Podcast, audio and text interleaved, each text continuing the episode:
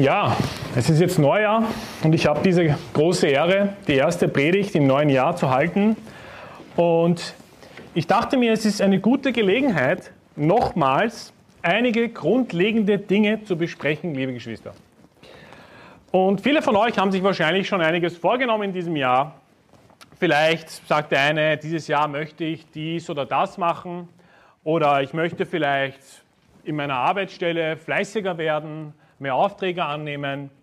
Vielleicht sagt aber auch jemand, ich möchte öfters zum Sehengewinnen-Marathon kommen. Das ist ein wunderbares Ziel natürlich. Oder ich möchte mit dieser Sünde oder mit jener Sünde abbrechen.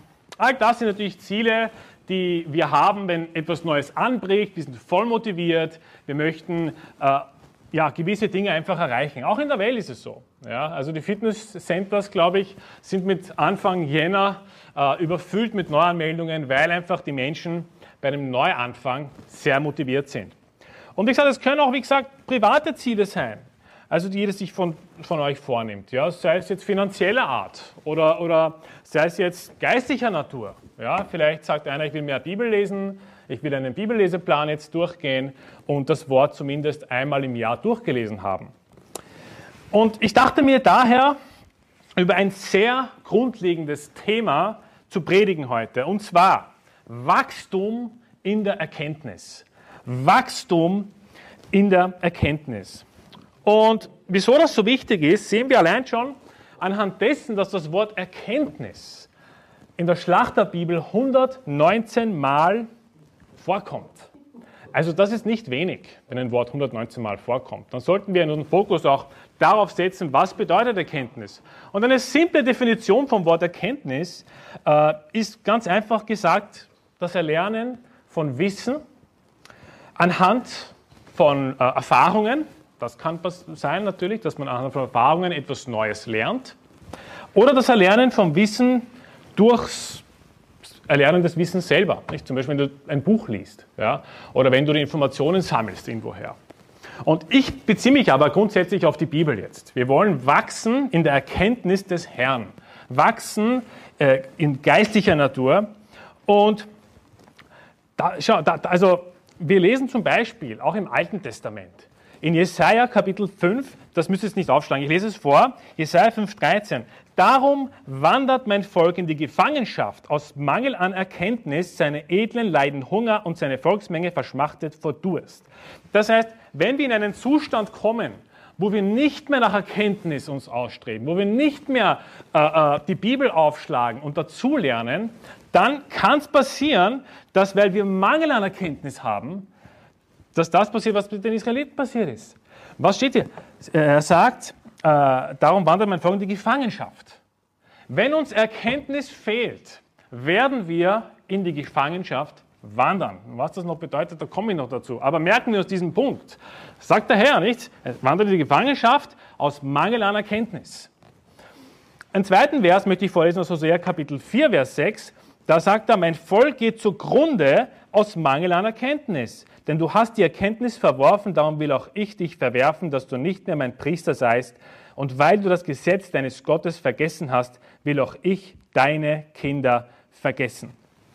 Und hier sagt er eine zweite Konsequenz, Gottes Kinder werden zugrunde gehen ohne Erkenntnis. Nicht? Was sagt er hier? Mein Volk geht zugrunde aus Mangel an Erkenntnis. Das heißt, wir sehen, es ist unbedingt notwendig, dass wir eben nicht diesen Mangel haben, sondern dass wir reichlich an Erkenntnis haben, dass wir wachsen in der Erkenntnis, dass wir uns neue Dinge aneignen, in geistlicher Natur, dass wir Gottes Wort lesen und studieren und dazulernen, wie will Gott, dass ich wandle im Leben. Das ist absolut essentiell, damit wir in der Erkenntnis wachsen. So schlagen wir gemeinsam jetzt, das Hebräer Kapitel 5 hat wir eh schon aufgeschlagen, äh, aber wir gehen jetzt zum Vers 13. Vers 13. Hebräer 5, Vers 13. Wer nämlich noch Milch genießt, der ist unerfahren im Wort der Gerechtigkeit. Denn er ist ein Unmündiger. Die feste Speise aber ist für die Gereiften, deren Sinne durch Übung geschult sind, zur Unterscheidung des Guten und des Bösen. Die feste Speise aber ist für die Gereiften, deren Sinne durch Übung geschult sind, zur Unterscheidung des Guten und des Bösen.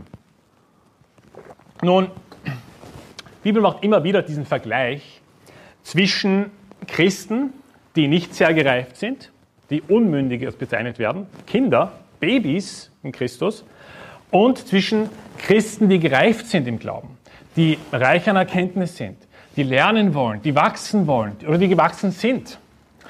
Und wenn jemand neu geboren wird, wenn jemand gerettet wird, dann ist er ein Baby in Christus. Dann kann man nicht von ihm erwarten, dass er alles versteht in der Bibel. Dann kann man nicht erwarten, dass du ihm eine Bibelstelle aufmachst und sagen, hey, erklär mir das jetzt auf Punkt und Beistrich genau. Das wird wahrscheinlich Probleme machen. Derjenige, der neu geboren wurde, der jetzt gerade Christ geworden ist, wird jetzt nicht hundertprozentig alles im Detail verstehen, alle Zusammenhänge und so weiter und so fort.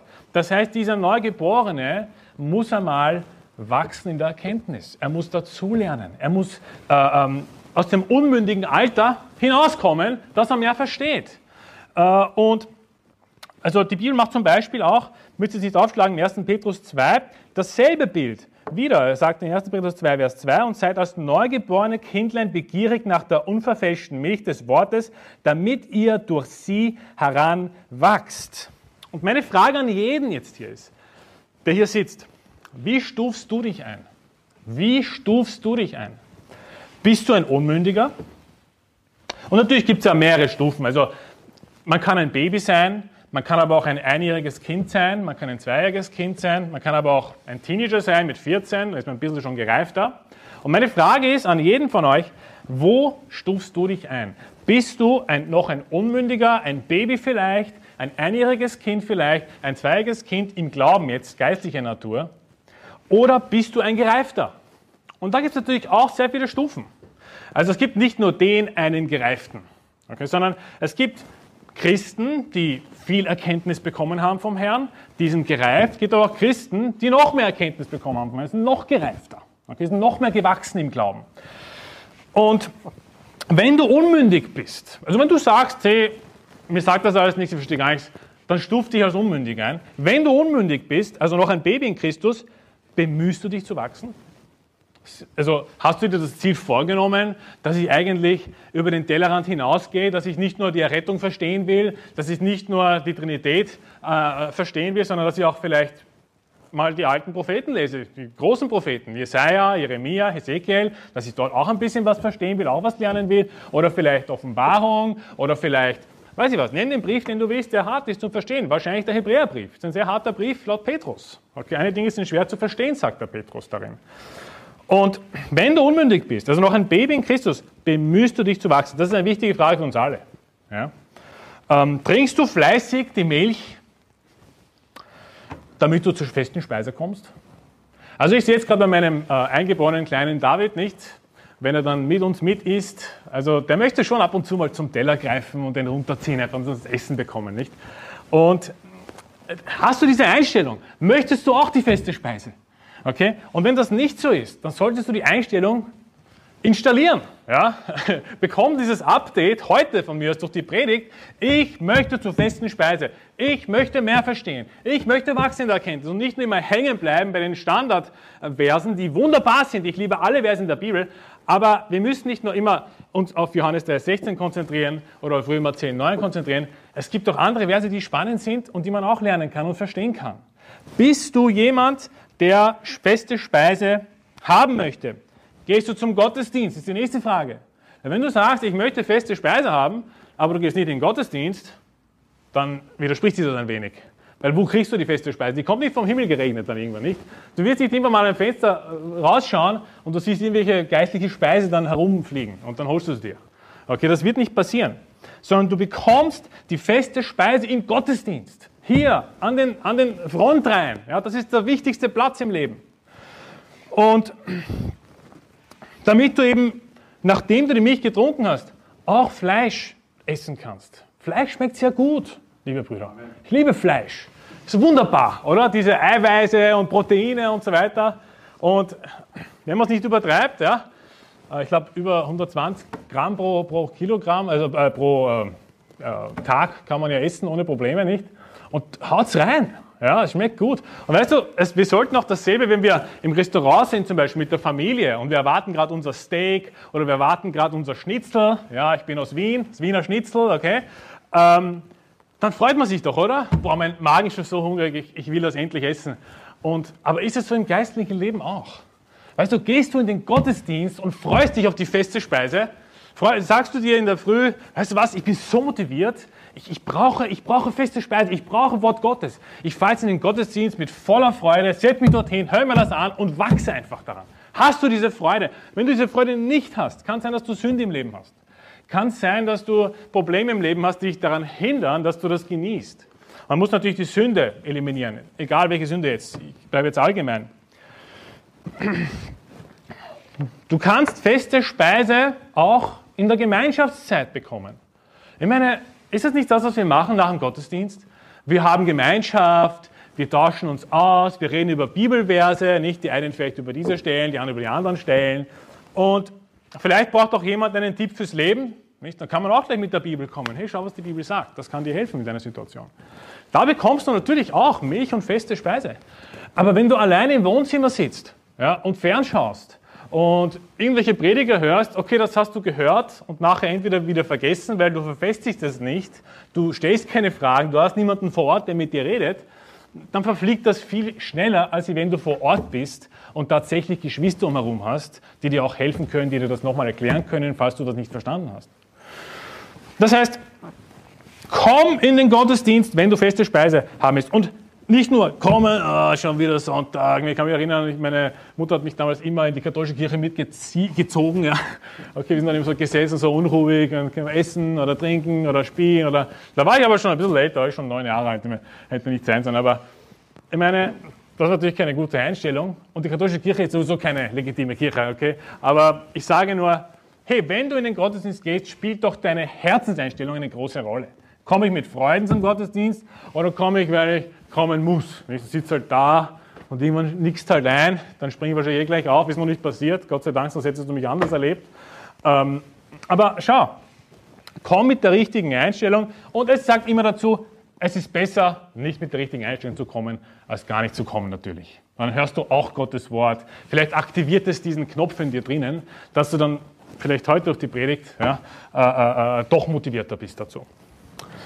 Also, wenn du unmündig bist, noch ein Baby in Christus, bemühst du dich zu wachsen. Und wenn du schon etwas gereifter bist, jetzt rede ich an die Gereiften, ja, ähm, bemühst du dich weiterhin, um noch mehr zu reifen, oder hast du dich vielleicht zurückgelehnt und genießt einfach das Leben, weil du eh schon etwas Reife hast? Nicht? Das ist dann der klassische ältere Herr mit Bart, der sich nicht mehr äh, pflegt, ja, mit den Haaren, die herumwachsen, äh, sitzt auf der Couch mit der Backen Chips.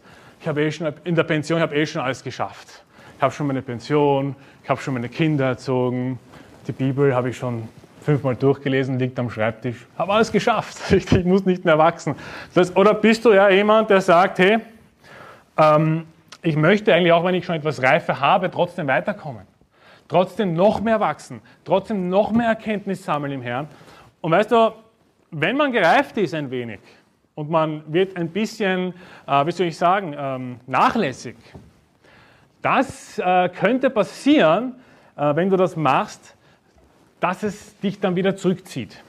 Ja? In, in die alten Gewohnheiten vielleicht.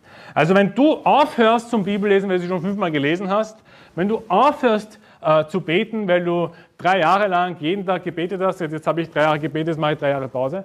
Oder wenn du aufhörst, in den Gottesdienst zu gehen, weil du eh schon 30 Jahre in den Gottesdienst gegangen bist. Du, der Mensch erstens einmal ist vergesslich. Du wirst vieles wieder vergessen, wenn du es nicht wiederholst. Ist leider so. Der Mensch, ähm, also das Fleisch, das wir haben, möchte ehrlich gesagt nicht immer das tun, was wir eigentlich wissen, was wir tun sollten.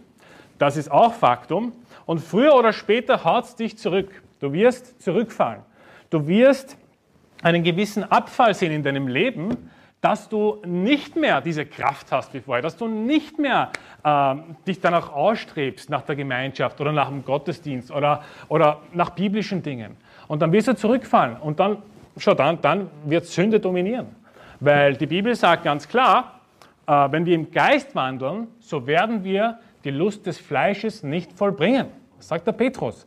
Und das bedeutet, wenn wir nicht im Geist wandeln, na, was werden wir dann vollbringen?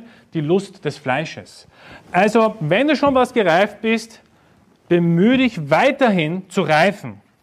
Lehn dich nicht zurück, ja, wie, wie gesagt, das 65-jährige Opa, der dann äh, auf seiner Couch sitzt mit der Backen Chips in der Hand. Ähm, das ist keine gute Idee. Und ich rede jetzt nicht von fleischlichen Dingen, ich rede natürlich von geistlichen Dingen. Ja. Ich meine, ist doch klar, oder? Stell dir vor, unsere Gemeinde würde aus lauter Christenbabys bestehen. Ja, lauter Unmündige. Das bedeutet, ja, sie sind zwar erlöst, ja, sind zwar gerettet, aber mehr wissen sie auch nicht. Die kommen vielleicht jeden Sonntag her, nicht? sind Babys in Christus und die lesen halt ihre Bibel nicht, sie lernen nicht dazu, vielleicht wie man andere Menschen bekehrt, wie man andere Menschen zum Herrn führt. Und sie weigern sich auch gewisse Dinge anzunehmen und zu verstehen, weil sie glauben, es besser zu wissen, nicht so wie Kinder halt. Kinder glauben es manchmal besser zu wissen als die Erwachsenen. Bis sie dann auf die Nase fallen und dann ja, hart auf hart daraus lernen oder sie sind einsichtig und nehmen Gleicherkenntnis an. Ja, diese zwei Möglichkeiten gibt es. Und stell dir vor, es besteht aus lauter Babys. Und die Predigt würde jeden Sonntag in etwa so lauten. Der Prediger kommt raus und sagt, ihr seid alle gerettet durch das Blut von Jesus. Jesus hat euch lieb. Amen. Und dann singen es wieder 100 Lieder.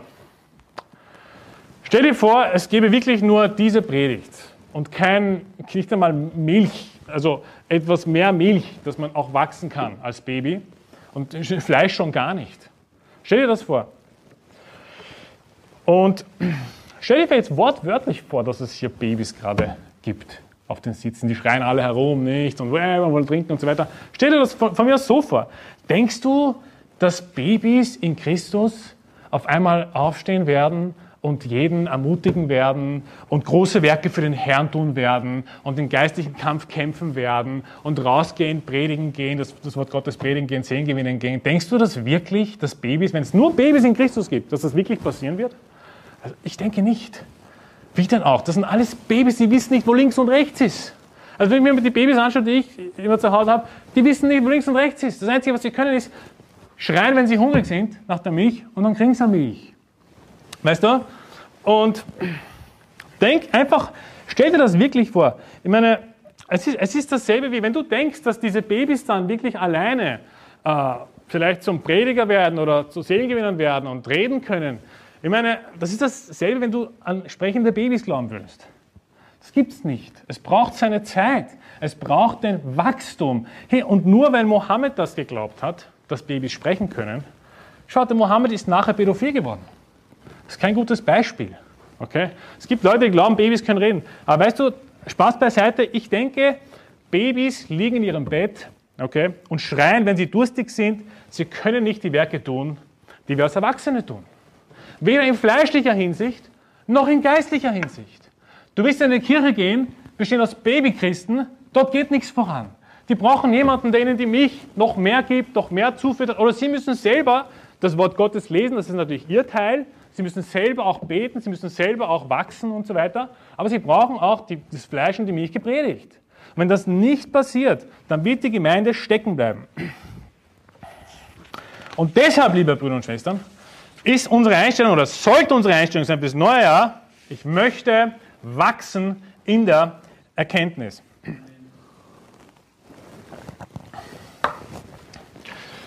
Der nächste Punkt, den ich, auf den ich eingehen möchte, ist der, warum Wachstum so wichtig ist. Wachstum schützt uns vor Irrlehren. Und natürlich auch, na wie sonst anders. Man stell dir vor, wir machen eine Missionsreise nach Afrika, okay, und gründen dort eine Kirche und ja, nachdem sich alle bekehrt haben, lassen wir sie einfach alleine. Ist jetzt alles gerettet, ist jetzt alles gerettet wir fliegen wieder zurück, haben nie wieder Kontakt mit euch. Okay?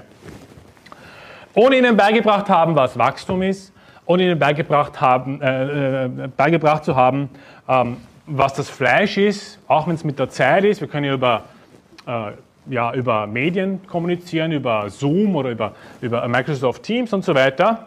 Nein, das alles, das lassen wir alles sein. Wir lassen sie einfach als Babys dort zurück. 30 Leute sagen, wir haben sich bekehrt. Passt, tschüss, wir fliegen wieder zurück. Das sind Babys in Christus. Und was wird der Teufel versuchen jetzt da?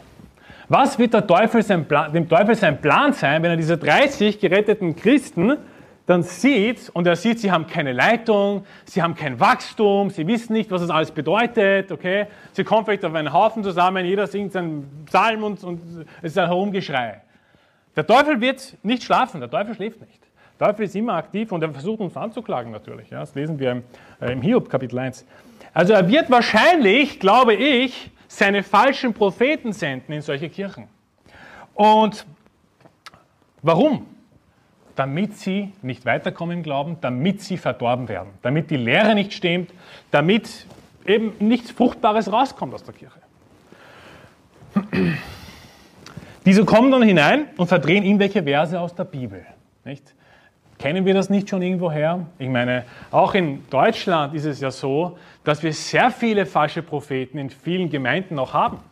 Und die verdrehen immer die Verse, sie spielen immer damit und, und versuchen dann einige zu Fall zu bringen. Und dort gibt es keine Leiter. Dort sind es 30 neubekehrte Christen, die wissen nicht, wo links und rechts ist. Ja.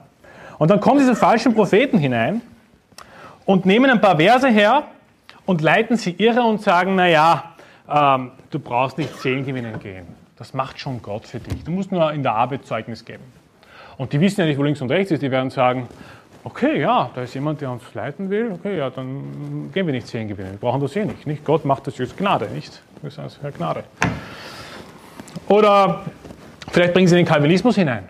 Vielleicht kommen sie dann hin und sagen, naja, Gott hat alles vorherbestimmt, ja, es ist, es ist eigentlich alles äh, im einzelnen Teil schon, alles, was du machen wolltest und könntest, ist auch schon von Gott bestimmt, du hast keine Wahl gehabt, dass du gerettet wirst. Und rausgehen sie irgendwie bringt nichts, weil eigentlich Gott rettet. Ja, du rettest niemanden.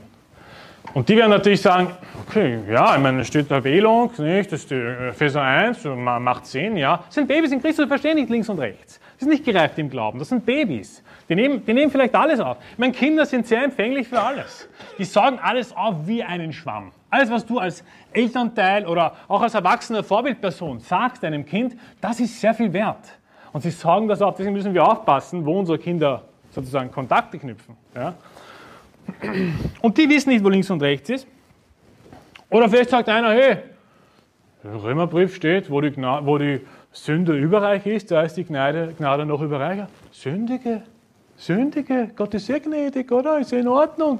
Und sie denken sich also den Vers an und sagen, steht eigentlich schon irgendwie da. Aber sie haben ganz natürlich falsch gedeutet und falsch verdreht.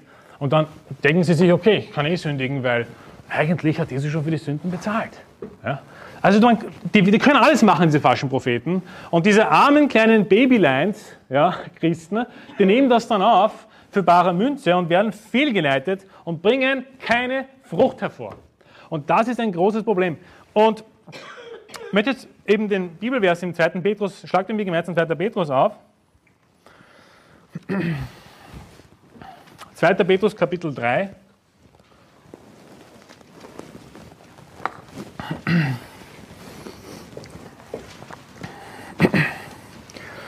Die Bibel warnt davor, dass wir keinen Wachstum haben, weil Warum? Weil sonst könnte ihr Lehre kommen. Schlagen wir das auf. 2. Petrus 3, Vers 17.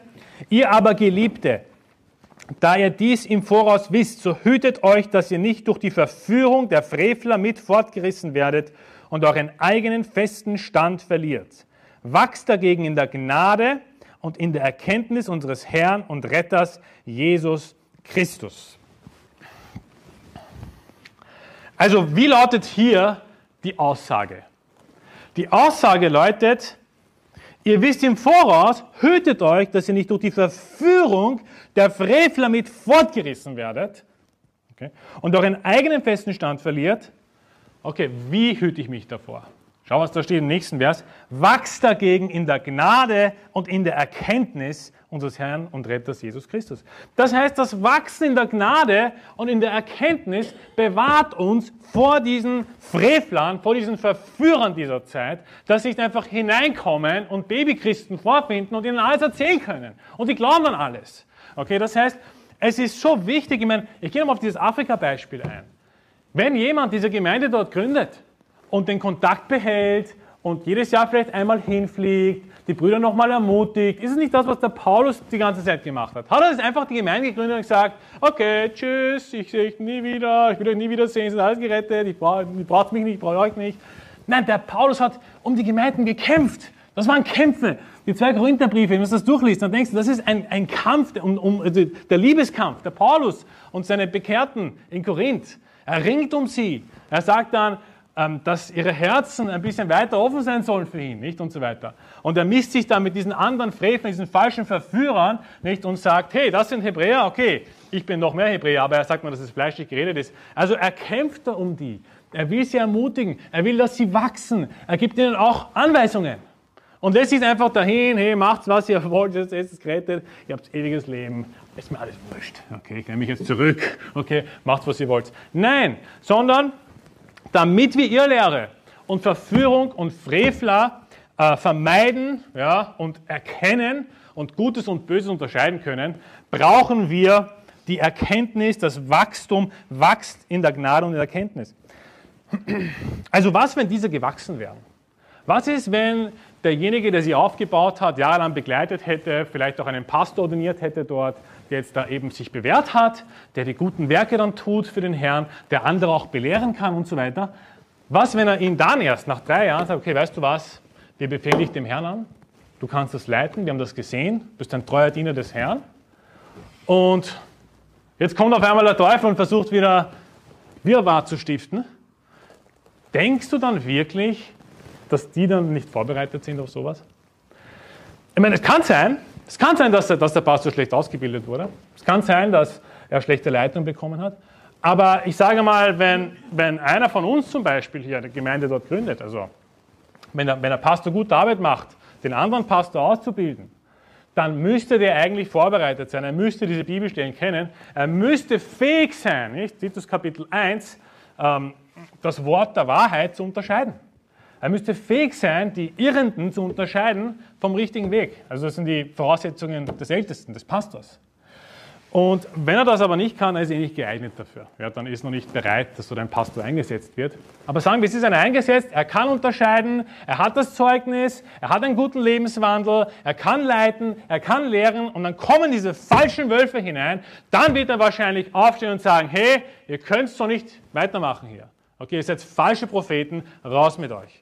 Und das ist, und, und wenn der nicht in der Gnade und in der Wahrheit gewachsen wäre, in der Erkenntnis gewachsen wäre, wäre er nie Pastor geworden. Okay? Und es ist nicht nur für den Pastor so, dass er das tun soll, es ist für alle Mitglieder so. Für alle. Alle Männer und Frauen, ihr sollt wachsen in der Erkenntnis und das passiert im Gottesdienst, das passiert außerhalb des Gottesdienstes auch. Durchs Bibellesen, durchs Beten, Herr, schenk mir Weisheit, schenk mir, dass ich diese Bibelstelle verstehe. Es gab Stellen in der Bibel, da habe ich wirklich lang gebetet, auch Herr, schenk mir, dass ich das besser verstehen kann. Und weißt du, der Herr antwortet schon, finde ich. Also früher und später kommt eine Antwort und dann hast du ein besseres Verständnis vielleicht. Vielleicht hörst du eine Predigt und verstehst es auf einmal besser. Das ist auch eine Antwort des Herrn. Es ist nicht zufällig, dass derjenige das gepredigt hat, du es zur richtigen Zeit gehört hast. Oder später vielleicht. Vor allem aber, weil wir von Babys reden, gilt das auch besonders für die Kinder, die unter uns sind. Und ich kann das nicht oft genug sagen, das ist die neue Generation und wir können nicht die neue Generation im Stich lassen. Nur weil wir vielleicht eine schlechte Kindheit hatten, nur weil wir vielleicht ja, keinen Vater oder keine Mutter hatten, nur weil wir vielleicht keine Erziehung im Glauben hatten, heißt das nicht, dass wir nicht jetzt da umso mehr auf die Kleinen schauen und sie in der Gerechtigkeit zu erziehen, ihnen ein Vorbild zu sein, auch wenn es nicht dein Kind ist. Es hat großen Einfluss, wenn du als, als jemand, der in die Kirche kommt, als jemand, der ein Zeugnis ist, auch für die Kinder, hat einen großen Einfluss auf das Leben des Kindes. Weil glaubt's mal oder nicht? Normalerweise ist es so, wenn man Dinge von einer anderen Person hört, als von der eigenen Familie oder Ehefrau oder sonst wem, dann hat das irgendwie auch ein sehr starkes Gewicht. Okay? Äh, weil es einfach von wem anderen kommt. Es ist nicht immer derselbe, der es mir sagt, es ist wer anderer, der auch dieser Meinung ist. Es hat ein starkes Gewicht. Deswegen ist es ein großes Zeugnis, wenn du im Gottesdienst sitzt und Kinder dabei sind, die schauen dann auch zu dir auf. Hey, wer ist das? Der sitzt vor mir die ganze Zeit. Wie kann ich, äh, äh, äh wieso macht er das und so? Und dann bist du ein Zeugnis, in dem du einfach nichts tust, einfach nur da bist. Okay? Und es ist unsere Aufgabe, liebe Geschwister, den Kindern zu helfen, in der Erkenntnis zu wachsen.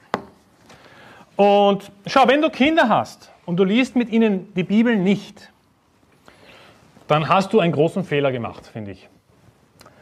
Du verbringst keine Zeit mit ihnen, Gottes Wort zu erklären oder wenn sie dich was fragen, später keine Zeit, okay, da ist was zum Tun, muss jetzt meine Holzbalken raufschrauben oder keine Ahnung was. Denk dir, was du willst. Ja.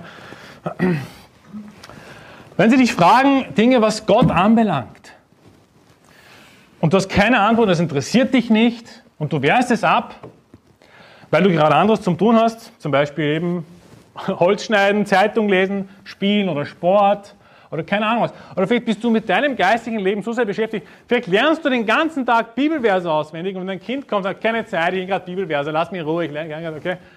Ähm, das wirft ein sehr schlechtes Licht aufs Bibelverse lernen.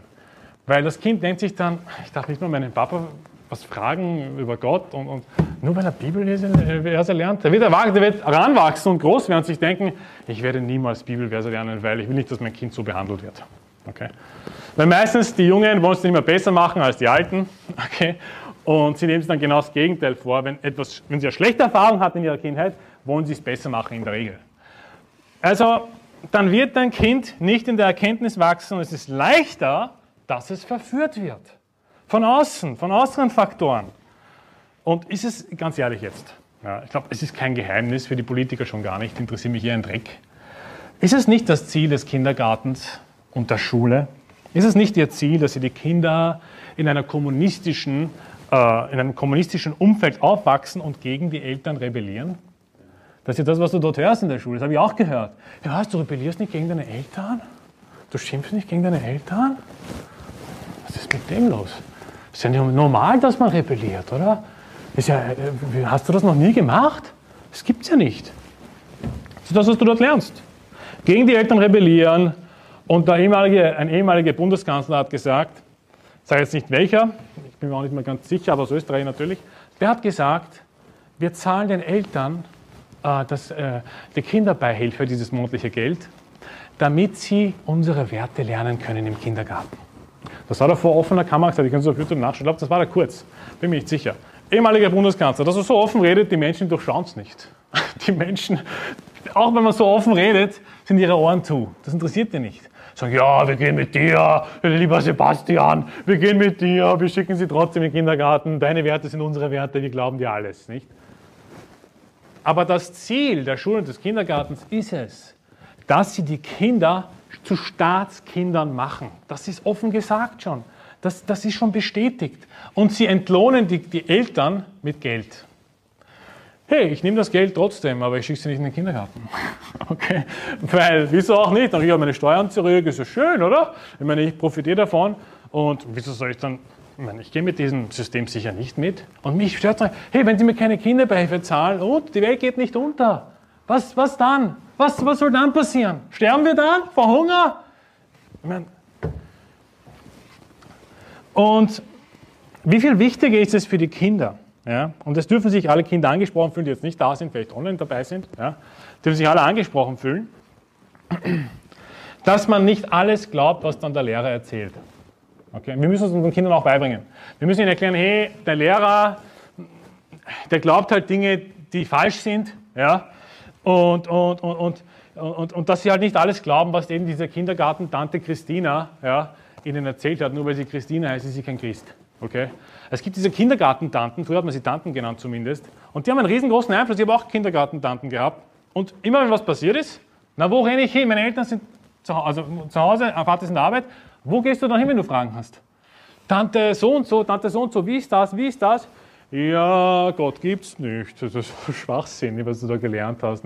Oder, weißt du, die, die, die, rennen dann zu diesen Tanten und bekommen dann Antworten, leider die falschen Antworten, zu, zu oft. Gibt auch, gibt auch gläubige Kindergartentanten, aber das ist, glaube ich, der falsche Beruf. Wenn du gläubig bist und im Kindergarten arbeitest, solltest du vielleicht, wenn du eine Frau bist, ja, ich meine, trotzdem lernen mal zu Hause, äh, äh, dich vorzubereiten auf die Ehe, nicht? Aber das ist ein anderes Thema jetzt da. Aber sie kriegen dann Antworten. Wenn du sagst, naja, ich habe keine Zeit, ich will dir nichts erklären, ich habe jetzt anderes zum tun, ich muss arbeiten, ich muss Bibelverse, ich muss Bibel lesen und so weiter, dann werden die Kinder woanders ihre Antworten holen. Und das gilt auch für Babychristen. Wenn, wenn wir da Babychristen begrüßen können und dieser Babychrist merkt, ich kriege keine Antworten auf meine Fragen. Ich komme jeden Sonntag hin, es kommt eine Liebespredigt, dann frage ich wen aus der Gemeinde, wir haben keine Zeit. Wenn wir waren wortwörtlich in einer, in einer Kirche eineinhalb Jahre lang, da ist nach dem Gottesdienst, sind die Lichter ausgegangen. Die Lichter, war alles dunkel auf einmal. Ich sage, was ist jetzt los? Wir wollen Gemeinschaft haben, wir wollen reden mit den Leuten, nicht? Raus, äh, raus. Einmal war ich sogar wortwörtlich, war ich dabei, jemanden, einen Besucher, das Evangelium fast fertig erklärt zu haben. Und ich war gerade bei Römer 10 und die Frau des Ältesten dreht auf einmal das Licht ab. Und ich denke mal, sieht sie nicht, dass ich gerade mit dieser jungen Dame da rede? Ich will ihr gerade was erklären. Okay, nächstes Mal, sagt sie nächstes Mal. Was hat mich so zornig gemacht? Das gibt es ja nicht. Wo ist die Gemeinde dann sonst gut? Ja? Dass, man, dass man einfach kommt und geht, ja? wie Roboter. Dann kommst, du sitzt dann, okay, passt, tschüss, Dankeschön, Wiedersehen. Nach dem Gottesdienst nicht einmal zehn Minuten und das Licht war aus. Und ein zweites Mal war ich dann dort im Gottesdienst. Wie gesagt, wir waren eineinhalb Jahre dort und dann kommen halt diese Dinge zu, zu Scheine, wenn man lang dort ist. Und da war ein Pärchen, die Frau war katholisch, der Mann war gerettet, der hat mich damals, damals durch mich bekehrt. Und ich habe ihn in die Gemeinde geholt und er hat die Frau mitgenommen. Und ich habe sie dann gefragt, hey, wenn du heute sterben würdest, bist du dir sicher, dass du in den Himmel kommst? Sie hat gesagt, nein. Dann habe ich gesagt, okay, darf ich dir das kurz erklären? Und die Frau vom Ältesten hat mich schon wieder angeschaut, von ferne nicht. Ich gesagt, bitte komm nicht, bitte komm nicht. Okay, die sehe ich nie wieder, diese Dame, nicht? Und dann habe ich angefangen, Bibelverse zu zeigen. Und auf einmal kommt die Frau vom Ältesten zu mir und sagt, geh, geh, komm, lass jetzt da in Ruhe, wir laden sie dann eh ein. Ich meine, ihr müsst euch vorstellen, also sich da zu beherrschen, das ist richtig schwierig. Vor allem, weil es die Frau vom Ältesten ist. Das ist nicht normal sowas. Das ist nicht normal. Du versuchst gerade jemandem die Wahrheit zu erklären und dann kommt das zweite Mal schon jemand und sagt, dreht das Licht zu, Herr. Wir laden sie eh schon ein. Ja, deswegen sind sie jetzt beide in der katholischen Kirche. Deswegen. Ja. Also ich bin mir sicher, hätte sie mir die Zeit gegeben und sie hätte sich nicht eingemischt und immer gesagt, guter Tipp für euch auch, für jeden. Wenn ich gerade ein Gespräch führe, wenn du ein Gespräch führst mit einem anderen und da kommt irgendeine, jemand daher und will das Gespräch unterbrechen, das ist unartig. Das ist nicht in Ordnung. Ja? Ich würde es als sündhaft bezeichnen. Hey, du sollst dich nicht einmischen in Gespräche von anderen. Ich weiß nicht, macht ihr das? Ich mache es ich zumindest nicht. Okay, als ich jünger war, habe ich das schon oft gemacht, weil ich Aufmerksamkeit wollte. Aber wenn du erwachsen wirst, dann lernst du das. Und wenn du das noch nicht gelernt hast, dann lernst du heute. Wenn zwei Leute miteinander ein Gespräch führen, dann bist du nicht derjenige, der dann hingeht und das Gespräch zerstört. Vor allem nicht, wenn es um das Evangelium geht. Aber es gibt solche Gemeinden, wo es keine Gemeinschaft gibt. Da kommt der Babychrist hinein, er sitzt dort bei einem Gottesdienst, der Älteste predigt über Katzen, Hunde, dass Christen Hunde sind und die Katzen sind eben nicht die Gehorsamen, okay, irgendwelche komischen Predigten, ja. Und am Ende hat er Fragen und dann ist aber das Licht zu. Tschüss, wir haben anderes zum tun am Sonntag. Wir gehen jetzt essen. Wir haben jetzt äh, eine Einladung.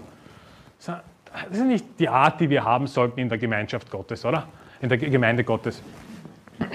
Babychristen sowie auch Kinder brauchen Antworten auf ihre Fragen.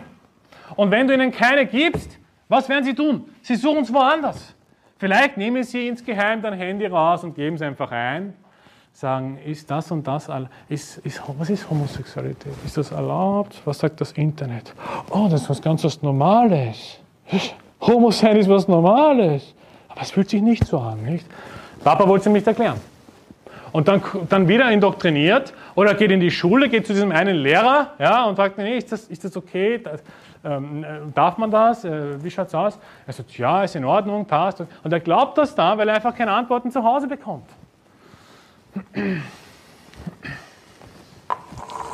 So. Also wie wichtig ist es, dass wir unsere Kinder und auch Babychristen, wenn sie nachher Fragen haben, dass wir auch darauf eingehen. Und ja, es heißt nicht, dass wir alles wissen. Also vielleicht kommt ein Babychrist, jemand, der neu, frisch bekehrt ist, nach dem Gottesdienst und stellt eine Frage, die du selbst noch nie gestellt hast. Okay? Dann denkst du, wie kann ich das jetzt beantworten? Ja, man muss nicht alles wissen. Man kann einfach sagen, okay, ich schaue mir das an, das Thema, und, und, und, und versuche die nächste Woche eine Antwort zu bringen, ja, aber dann tu es bitte. Oder sag, weißt du was, komm, komm zu dem Bruder, der hat sicher eine bessere Antwort, schau, dass du bei dem das bekommst. Ja. Aber einfach so im Stich lassen, im Eck nicht, der Besucher sitzt dann ganz hinten, ganz alleine, wir haben alle da Gemeinschaft und der, der, der, schaut schon die ganze Zeit drüber und wir ignorieren ihn die ganze Zeit, dann wird er woanders hingehen. Dann wird er woanders seine Antworten suchen. Ja. Und in der heutigen Zeit, liebe Geschwister, also wie gesagt, wir hatten 330 Errettungen. Ähm, ich kann nicht behaupten, dass es irgendeine Kirche gibt in Deutschland, die so viele Errettungen hat in einem Jahr. In dieser Zeit, wenn er sich was anderes sucht, nur weil wir vielleicht einen schlechten Tag haben oder vielleicht zu stur sind und zu scheu sind, mit neuen Besuchern zu reden, dann wird er woanders hingehen und dann schaut es noch schlimmer aus. Oh, danke sehr. Und gut. Also wir müssen unsere Kinder vorbereiten. Ähm, ich lese schnell Sprüche 5, Vers 1 vor. Mein Sohn, achte auf meine Weisheit und neige dein Ohr meiner Belehrung zu, damit du Besonnenheit übst und deine Lippen Erkenntnis bewahren. Also, klarer geht's nicht. Der Vater erklärt dem Sohn, wie es gehört, was die richtigen Antworten sind. Und ähm, natürlich kann man auch sagen, okay, es gibt Eltern, die das schon machen, aber sie sind einfach zu radikal. Sie schreien die Kinder die ganze Zeit an. Versteht das immer noch nicht? Okay, das wird auch nichts bringen. Also wir müssen geduldig sein mit unseren Kindern. Unsere Kinder sind nicht Erwachsene, die alles von heute auf morgen verstehen. Und Babychristen, so nebenbei gesagt, auch nicht. Also, ein Babychrist wird nicht alles von heute auf morgen verstehen. Einige Male braucht das einfach mehr Zeit. Ja, schlaf nochmal drüber, bet nochmal drüber. Ich bete für dich, dass der Herr dir das ganz klar zeigt. Okay? Vielleicht gibt es solche Fälle, bin mir sicher, es gibt diese Fälle, wo dann nicht jeder, ich meine, ich kenne sogar einen Fall, ja, wo dann nicht jeder gleich alles annimmt, weil er das nicht versteht, weil er einfach ganz am Anfang ist des Glaubens. Okay? Dann müssen wir nicht ganz harsch sein und sagen, boah, der, was, du weißt nicht, was New IFB bedeutet, raus mit dir, raus, wir sind New IFB, du nicht. Ja? Müssen nicht gleich mit der New IFB-Keule kommen. Okay? Also nur weil wir das verstanden haben, was das ist, heißt das nicht, dass jetzt jemand sich so bezeichnen muss, ja, oder dass, dass wenn er nicht das New sagt, dass er auf einmal old ist und dann böse und schlecht. Okay? Muss nicht sein. Wir können auch geduldig sein mit den Menschen, wir können ihm auch entgegenkommen, sagen, weißt du was, okay, du glaubst nicht, dass Homos verworfen sind, weißt du was, bleib nur, komm trotzdem, komm, diene dem Herrn, ordne dich unter, lerne einfach, was die Bibel sagt und irgendwann wird es eh gepredigt. Spätestens im, wann ist dieser verfluchte Tag? Äh, Christopher Verfluchtheitstag. Ähm, dann hörst du es genau. Ja, dann wirst du es genau mitbekommen. Muss halt schauen, dass derjenige dann auch mitkommt an diesem Tag und nicht woanders ist. Start mit mir 5. Mose 6 auf. 5. Mose 6.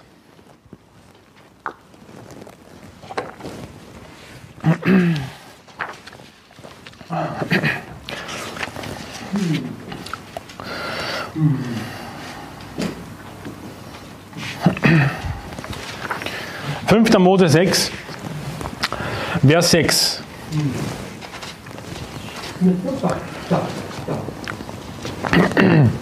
5. Mose 6, Vers 6. Und diese Worte, die ich dir heute gebiete, sollst du auf dem Herzen tragen und du sollst sie deinen Kindern einschärfen und davon reden, wenn du in deinem Haus sitzt oder auf dem Weg gehst, wenn du dich niederlegst und wenn du aufstehst. Klarer Befehl, oder? Und man kann das natürlich auch auf Babychristen anwenden, soweit es halt geht. Also wir jetzt nicht zu einem Babychristen nach Hause gehen und dann schauen, wann er aufsteht, wenn er sich niederlegt und ihm Bibelverse erklären. Äh, aber in der Kirche geht das schon. Du kannst schon auf einen zugehen und sagen, hey, schau, mich hat das beschäftigt. Äh, verstehst du das auch so? Wie schaut es aus? Und dann kannst du natürlich Menschen helfen dadurch. Du kannst Menschen, die noch ganz am Anfang sind, klare Lehre zeigen aus der Bibel, wenn es notwendig ist, wenn die Gelegenheit da ist und so weiter. Aber vor allem spricht es auch von unseren eigenen Kindern, unseren fleischlichen Kindern. Und ich habe mir ein paar Dinge einfach überlegt und ein bisschen darüber meditiert, äh, wie man überhaupt das formuliert oder, oder was ich halt so mache, ja, wie ich meinen Kindern Erkenntnis äh, beibringe oder wie ich sie wachsen lasse in der Erkenntnis. Und ihr könnt den einen oder anderen Punkt ruhig nehmen und äh, für Babychristen auch verwenden. Ist überhaupt nicht verboten. Also Punkt Nummer eins. Lies ihnen aus der Bibel vor. Auch als Vater. Es ist nicht nur die Mutter, die alles macht. Ja? Es ist wichtig, dass der Vater auch von Zeit zu Zeit die Bibel aufschlägt und sie vorliest. Weil sonst denkt das Kind, nur die Mama darf das. Nur die Mama erzählt uns das Geistliche. Was ist mit Papa? Glaubt er das überhaupt auch? Aber wenn der Vater das auch macht, dann ist, ist es doppelt so stark. Hey, Mama hat uns das erklärt und Papa einmal im Monat oder einmal in der Woche setzt sich am Samstag, ja, von mir aus, keine Ahnung was, äh, nimmt sich Zeit dafür, nach dem Abendessen, ja, ähm, habe ich auch ab und zu mal so gemacht, haben wir so eine kleine Bibelsession, nicht? Okay, ähm, Bibelstelle gelesen, erklärt, Fragen gestellt, ja, versteht sie das und so. Und dann kommen natürlich 100.000 Rückfragen, ihr wisst, wie Kinder sind oder auch nicht, aber auf jeden Fall, es kommen Rückfragen. Ja? Und ein Baby Christ wird genauso viele Fragen haben. Ja? Ähm, und ganz ehrlich, also ich genieße es eigentlich schon. Es ist eine schöne Abwechslung. Und natürlich, die, die Mutter wird wahrscheinlich die meiste Zeit dafür aufopfern, weil einfach der Vater arbeiten ist, die meiste Zeit. Ja? Und deswegen ist es eine schöne Abwechslung. Nicht immer natürlich geht das, aber wenn sozusagen die ganze Mannschaft ja, vor mir sitzt, dann kann ich schon damit rausrücken und vorlesen. Und schau, auch wenn die Kleineren es nicht verstehen, auch wenn die Kleineren es nicht verstehen, denkst du, dass Gottes Wort schaden kann? Ich meine, wieso sollte es schaden, wenn ein Zweijähriger oder ein Einjähriger, auch wenn er vielleicht nicht viel mitbekommt, vielleicht das Wort Sünde oft hört oder vielleicht das Wort Gnade oft hört oder vielleicht das Wort Gott oft hört, wieso sollte das schaden? Weil viele ja die Einstellung haben und sagen, naja, tun wir die Kinder raus, die Kleinkinder, die verstehen es eh nicht raus mit ihnen. Ja, die stören nur, sind Störfaktoren. Oder hast du schon mal gehört? Ich weiß, in die Kirchen, die ich gegangen bin, die Leute schauen uns jetzt eher an. Ich sage, wie sitzen eure Kinder so brav? Wie macht sie das eigentlich? Ich antworte dann immer, nein, wir geben ihnen kein Fleisch. Nicht? Als Scherz einfach. Und die schauen, oh, okay, na, Scherz, Scherz. Äh, ja, ist ein guter Scherz, wenn man solche Dinge dann antwortet, nicht? Ähm, aber ganz ehrlich, Kinder sollten im Gottesdienst dabei sein. Kinder sollten auch lernen, ruhig zu sitzen. Natürlich kannst du es nicht von einem Einjährigen verlangen, okay, du kannst nicht von einem Zweijährigen verlangen. Aber so ab drei, vier, fünf kann man das schon in die Richtung bringen. Ja, vielleicht auch, wenn du so willst, mit Belohnungen. Ja, ich habe das früher auch immer gemacht. Also man sagt, okay, hey, wenn ihr das heute schafft, wirklich brav zu sitzen und zuzuhören, dann gehen wir nachher Eis essen. Im Sommer mache ich das. Und die Kinder sind voll motiviert, nicht? Eis, Eis, Eis. Der eine, der zittert schon, ich kann nicht mehr, ich will nicht. nicht? Aber es motiviert sie. Ich meine, wieso nicht? Wir können sie ja positiv motivieren. Ja? Ähm. Der zweite Punkt ist, unterweise sie in den Geboten des Herrn. Nimm dir geplant Abende frei, um ihnen bestimmte Sünden zu erklären. Okay? Wieso ist das so wichtig? Das Problem ist, die Kinder wenn Sie Bibelverse auswendig lernen, okay, das ist ein anderer Punkt, aber wenn Sie das, oder wenn Sie Bibelverse hören oder die Predigt hören, wissen oft nicht, was gewisse Wörter bedeuten. Ich gebe euch ein Beispiel. Ähm, wette mir da, also ich traue mich zu wetten, okay, wetten sollte man nicht, aber ich traue mich zu sagen, dass Kinder nicht gleich wissen, was lästern heißt oder was Spott heißt. Vor allem, wenn man das auch nicht so oft jetzt verwendet im Alltag, ja. Ähm, oder an, andere, andere. Ich meine, letztens habe ich gehört, jemand hat nicht gewusst, was Sünde heißt. Kann auch passieren in der heutigen Zeit. Nicht? Deswegen ist es wichtig, dass man den Kindern zu bestimmten Zeiten, auch der Vater, sich Zeit nimmt, ihnen bestimmte Sünden und Begriffe zu erklären, damit sie einfach wissen, wovon die Rede ist. Damit, wenn sie die Bibel lesen, sagen, ah, okay, Spötter, ich weiß, was das heißt. Ah, okay, Sünde, ich weiß, was das heißt. Ah, okay, Lästern, ich weiß, was das heißt. Oder sonst etwas. Okay, damit sie einfach besser vorbereitet sind. Weil das Böste, was passieren kann, ist, das kennen wir auch von uns selber, oder? Ich meine, als ich zum ersten Mal die Bibel gelesen habe, Levitikus und okay, Schlachtopfer und, und, und, und, und Dankopfer und hin und her sagen, was hat das mit den Opfern auf sich? Da wäre es vielleicht gut, ähm, dass du den Kindern an einem bestimmten Abend, vielleicht nach dem Abendessen oder am Mittag, wenn Zeit ist, dass du ihnen erklärst, was die Opfer sind. Okay, für was sie da, da sind, für was sie repräsentieren und so weiter, dann sind sie schon ein bisschen vorbereitet. Und das machst du natürlich dein ganzes Leben, bis sie erwachsen sind. Du musst dir vorstellen, hey, auch wenn es nur einmal im Monat ist, sind das zwölf Abende im Jahr. Das heißt, zwölf Dinge hast du deinen Kindern im Jahr als Vater erklärt. Die Mutter macht sowieso noch ihren Teil dazu. Es kann nicht schaden. Äh, und wenn du merkst, hey, mein Sohn oder meine Tochter hat in diesem Umfeld ein kleines Problemchen oder vielleicht dieser Babychrist hat in diesem Umfeld dieses Problem, dann kann ich ja auf ihn zugehen, höflich und nett und schauen, mit ihm reden, herausfinden, wie schaut es aus, kennst du das schon aus der Bibel und so weiter. Oder wenn es meine eigenen Kinder sind, ich werde Situationen schaffen, wo ich das dann anspreche. Okay? Und hey, wenn Babychristen unter uns sind, wir werden Situationen schaffen, auch ich in der Pre, wenn ich merke, dass es Probleme gibt in einer Sache, ja, unter euch oder unter uns sozusagen, dann werde ich diese Situation absichtlich einbauen in die Predigt. Wenn ich merke, dass jemand zum Beispiel Probleme mit dieser Sünde hat, mit dieser Sünde hat, und ich werde es ansprechen, weil es benötigt wird, weil ihr das braucht, weil ich es brauche, weil, weil wir es alle brauchen. Wenn, wenn wir geknechtet sind in einer Sünde, sagen wir rauchen von mir aus, dann werde ich, und ich merke, zwei, drei Leute kämpfen damit, hey, dann werde ich das doch einbauen, damit ihr auch das bekommt, was ihr braucht. Oder? Na, wie viel mehr bei unseren Kindern? Ist ja genau dasselbe Prinzip. Du musst schauen, was braucht der gerade zu der Zeit? Womit kämpft der gerade? Und dann schaffst du Situationen im Alltag, dass du hin, darauf hintrainierst, hey, schau, was denkst du, ist ein Problem, oder? Und dann hilfst du ihm da raus. Du hilfst ihm aus diesem Problem heraus. Oder sprichst es an, damit es mal bewusst ist, okay, eigentlich ist es eine Sünde. Und dann kannst du später dann äh, wenn das Kind stur ist, natürlich mit Konsequenzen arbeiten, ist klar. Mach Bibelquizzes mit ihnen. Ich glaube, ihr habt das auch einmal äh, gemacht, oder? In, der, in der Gemeinde, ich habe ein paar Videos angeschaut. Äh, ist doch eine schöne Sache, dass man Bibelfragen stellt, oder so ähnlich war das, bin mir jetzt nicht sicher. Und der Erste, der es richtig hat, nicht? der Erste, der alle zehn Fragen richtig beantwortet, kriegt eine Belohnung. Macht Spaß. Ja? Lern Bibelverse mit ihnen. Mach Listen. Mach Listen. Mach Listen, nicht? Äh, drei, vier Verse, nicht? Pro Monat oder so. Und dann jeden Tag, das macht dann hauptsächlich die Mutter, weil Vater wenig Zeit hat, aber kannst du es auch als Vater machen. Kann nicht schaden. Je mehr, desto besser, wo du dann die Bibelverse eintrainierst. Ja, dass sie diese Verse mal lernen, dass sie im Kopf drinnen sind, damit, wenn einmal etwas ist, wenn eine Situation ist, dass es gleich einpoppt.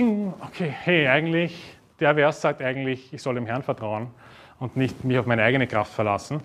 Und dann hilft das in dieser Situation. Okay? Hilft das im Glauben. Und das Allerwichtigste, motiviere sie schon früh in der Bibel zu lesen und belohne es auch und lobe sie auch, wenn sie was fertiggebracht haben. Wie, wie wichtig ist es, liebe Geschwister, ähm, sei es jetzt, wie gesagt, spielt keine Rolle, ob das jemand ist, der frisch im Glauben ist und du zeigst ihm das Bibellesen, ja, du hilfst dir mit dem Bibellesenplan. Das gilt auch für deine Kinder. Wie wichtig ist es, dass sie dann selbstständig diese Beziehung mit dem Herrn haben, wenn sie dann gerettet sind, dass sie selber in der Früh einfach aufstehen, das Wort Gottes auf, aufschlagen und lesen. Ich meine, wenn ich das sehe, das ist das Schönste auf der Welt, ja, was es gibt, dass man einfach die Leute, die, in denen man so viel investiert hat, dass man sieht, hey, die wachsen im Glauben. Hey, die, niemand hat jetzt gesagt, dass du, dass du diese Stelle noch extra lesen musst. Ich will das lesen. Das ist doch wunderschön. Und es gibt für Babychristen, wie gesagt, genauso, wie schön ist es, wenn jemand sich bekehrt. Okay? Und wir sehen dann, wie er heranwächst im Glauben. Wir sehen dann, wie die Erkenntnis wächst. Wir sehen dann seine Disziplin auf einmal, die da ist. Nicht? Seine Motivation, seinen Glauben, der wächst. Dann, hast, dann haben wir unsere Aufgabe erfüllt in dieser Hinsicht. Jünger machen. Ist doch das, der Auftrag, oder? Und so wirst du dafür sorgen, dass derjenige oder diejenige gesund im Glauben aufwachsen und die nötige Erkenntnis haben, um in der Welt zurechtzukommen. Und bitte verstehe mich nicht falsch, man kann nicht alles auf einmal einzwingen, also erzwingen. Das ist eine schlechte Idee. Wenn du merkst, es braucht noch Zeit, der braucht noch seine Zeit, ist es keine Schande. Der eine ist schneller, der andere ist langsamer. Wichtig ist, dass man eben diese Balance hält zu viel, was überfordert und jemanden fertig macht und so weiter, ist nicht gut. Das Maß macht es aus. Natürlich, Maß, Wort Gottes kann nicht ähm, genug sein, aber wir können auch nicht so viel ertragen als kleine Kindlein oder als Babychrist. Du brauchst halt auch Zeit, um zu wachsen. Es geht nicht von heute auf morgen, dass du alles jetzt da umsetzt. Ja?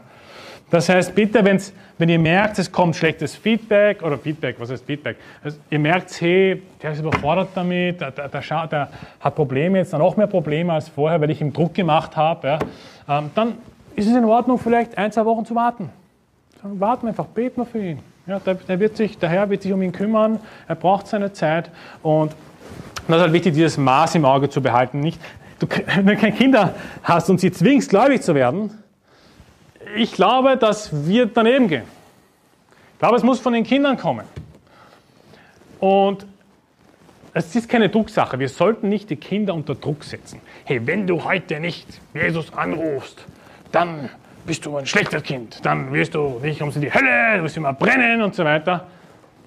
Wir sollten Kinder nicht zwingen zu glauben. Wir sollten sie herzlich und liebend führen und leiten. Und wenn die Gelegenheit da ist, wenn das Alter erreicht ist, wo du merkst, hey, der, der versteht schon einiges, ja, der ist schon bereit, sagen, hey, möchtest du äh, äh, äh, Jesus annehmen, möchtest du ewiges Leben haben, nicht, wenn er eh schon alles verstanden hat. Und dann ist es viel wahrscheinlicher, ohne Druck, dass er Jesus annimmt, als dass er ihn nicht annimmt. Ich sage gleich eins, also die Regel lautet so, es ist sehr einfach, Kinder zu bekehren. Es ist sehr einfach, dass Kinder gläubig werden. Äh, es ist einfach so. Also Kinder sind, sind wie dafür gemacht. Sie haben diese, diese Demut, sie haben dieses Urvertrauen in die Eltern sozusagen. Alles, was Mama und Papa sagt, ist richtig. Und es fällt ihnen sehr leicht, sehr viel leichter als jemanden, der vielleicht älter ist und das nicht schafft. Da habe ich einen riesengroßen äh, Ausflug zu den Kindern gemacht. Ich dachte, das ist notwendig, aber jetzt zum letzten Punkt. Und zwar, nicht jede Erkenntnis ist sinnvoll. Nicht jede Erkenntnis ist sinnvoll. Ich lese aus dem ersten Buch Mose, Kapitel 2, die Geschichte kennt Sie wahrscheinlich alle schon. Vers 17. Adam und Eva, nicht, da sagt Gott, aber von dem Baum der Erkenntnis des Guten und des Bösen sollst du nicht essen, denn an dem Tag, da du davon isst, musst du gewisslich sterben. Also, was hast du gemacht, Adam? Wieso hast du gegessen? Adam ist schuld, ja? warum wir jetzt überall alle versaut sind, warum die Schöpfung versaut ist mit Sünde. Ähm, liebe Geschwister, nicht jede Erkenntnis ist unbedingt sinnvoll, dass man sie hat. Und Gott hat dem Adam schon befohlen, hey, iss von dem Baum nicht. Er hat es gut gemeint, er wusste natürlich, dass er essen wird. Er hat gegessen, er ist gefallen, der Tod ist durch die Welt hindurchgedrungen, weil wir alle gesündigt haben. Nicht? Also die sündhafte Natur werden wir nicht los, bis unser Leib erlöst ist. Okay? Und was will ich damit sagen? Es gibt gewisse Dinge, die Adam hätte lieber nicht tun sollen, oder?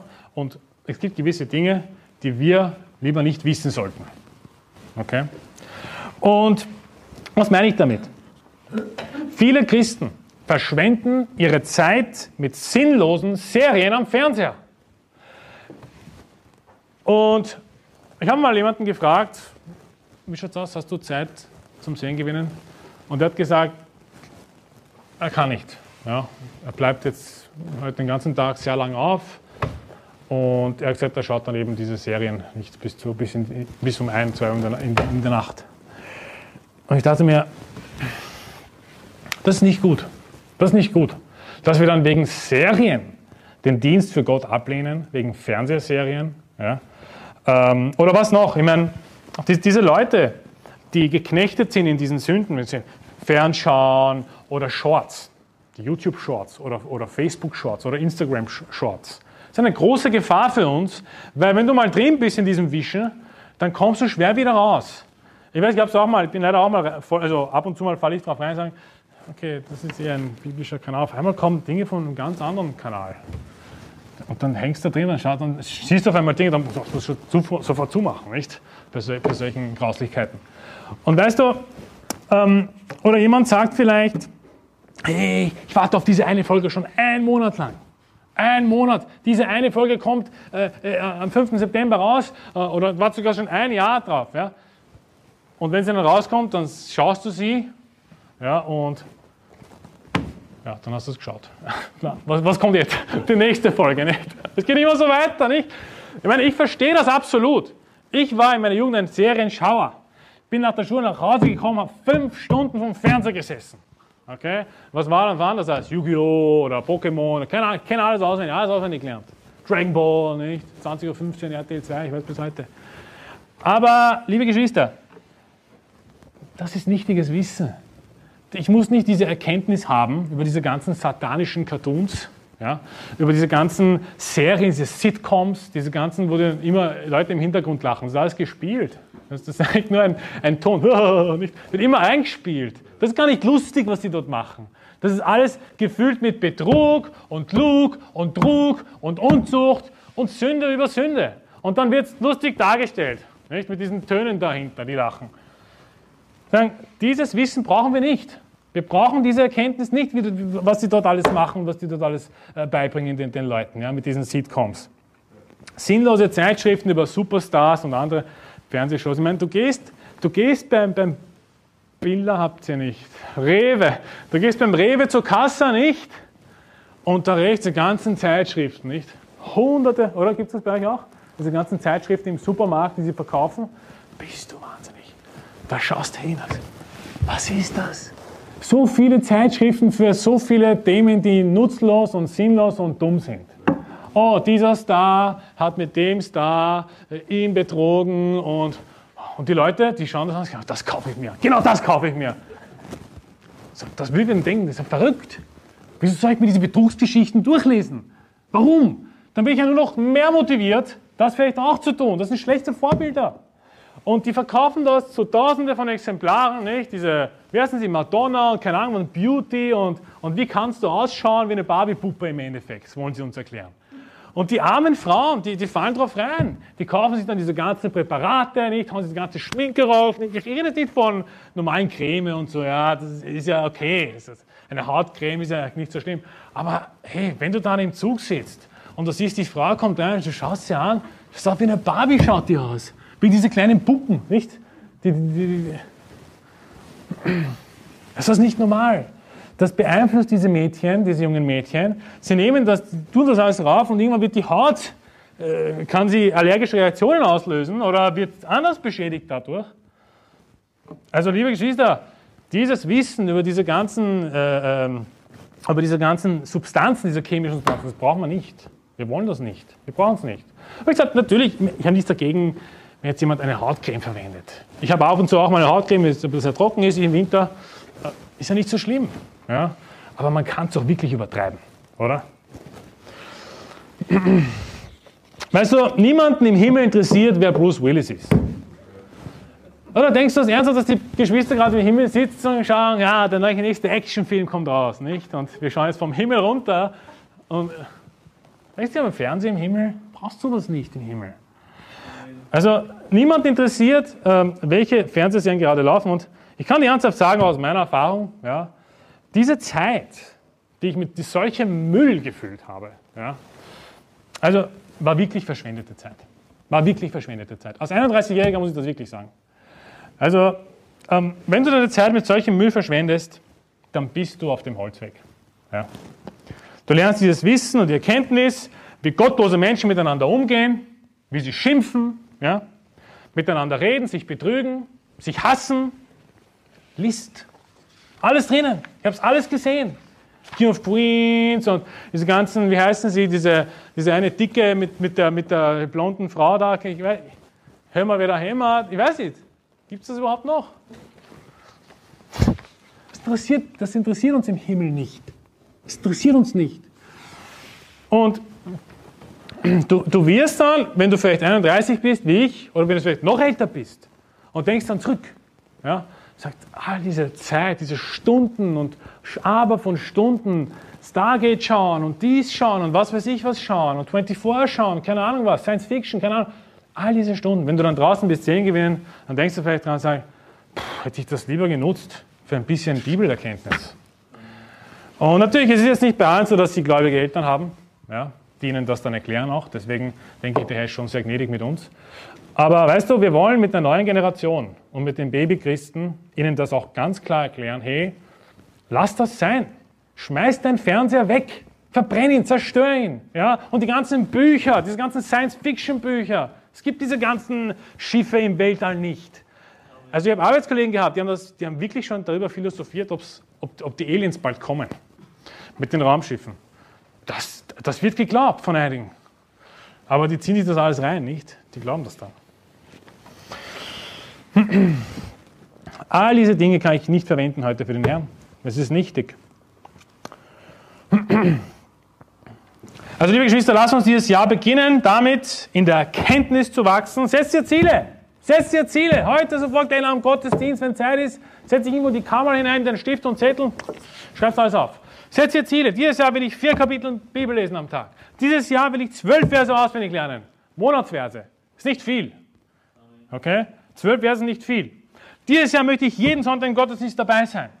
Dieses Jahr möchte ich lernen, stiller Partner zu sein. Wenn du noch nie geredet hast und dich Angst hast vielleicht, stiller Partner dabei zu sein, setz es dir als Ziel. Mach eine Checkliste und schau, was am Ende dabei rauskommt.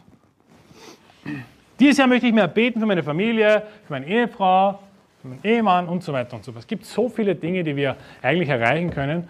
Und du kannst auch Ziele setzen und sagen, dieses Jahr schmeiße ich meinen Fernseher weg. Dieses Jahr äh, schmeiße ich diese ganzen schmutzigen Magazine weg. Dieses Jahr lasse ich es mit dem Rauchen sein. Und so weiter und so fort. Und es wird uns helfen, es wird uns helfen, diese Ziele, die wir da haben, beziehungsweise diese Zahlen, die wir da haben, sind jetzt nur Zahlen. Okay? Aber ich glaube, wenn wir mehr in Heiligung leben, dann wird der Herr noch mehr Segen bringen in die Kirche. Okay? Weil auf einmal hat dann jeder Zeit für Seelen gewinnen, wenn wir uns die Ziele setzen. Auf einmal liest dann jeder seine Bibel mehr, jeder kann auch mehr den Leuten erklären, die neu dazukommen. Äh, es wird nur äh, unterstützen. Okay? Und äh, ja, mit dem möchte ich gerne abschließen mit einem Gebet. Vater im Himmel, wir äh, danken dir, dass wir dieses letzte Jahr überstanden haben.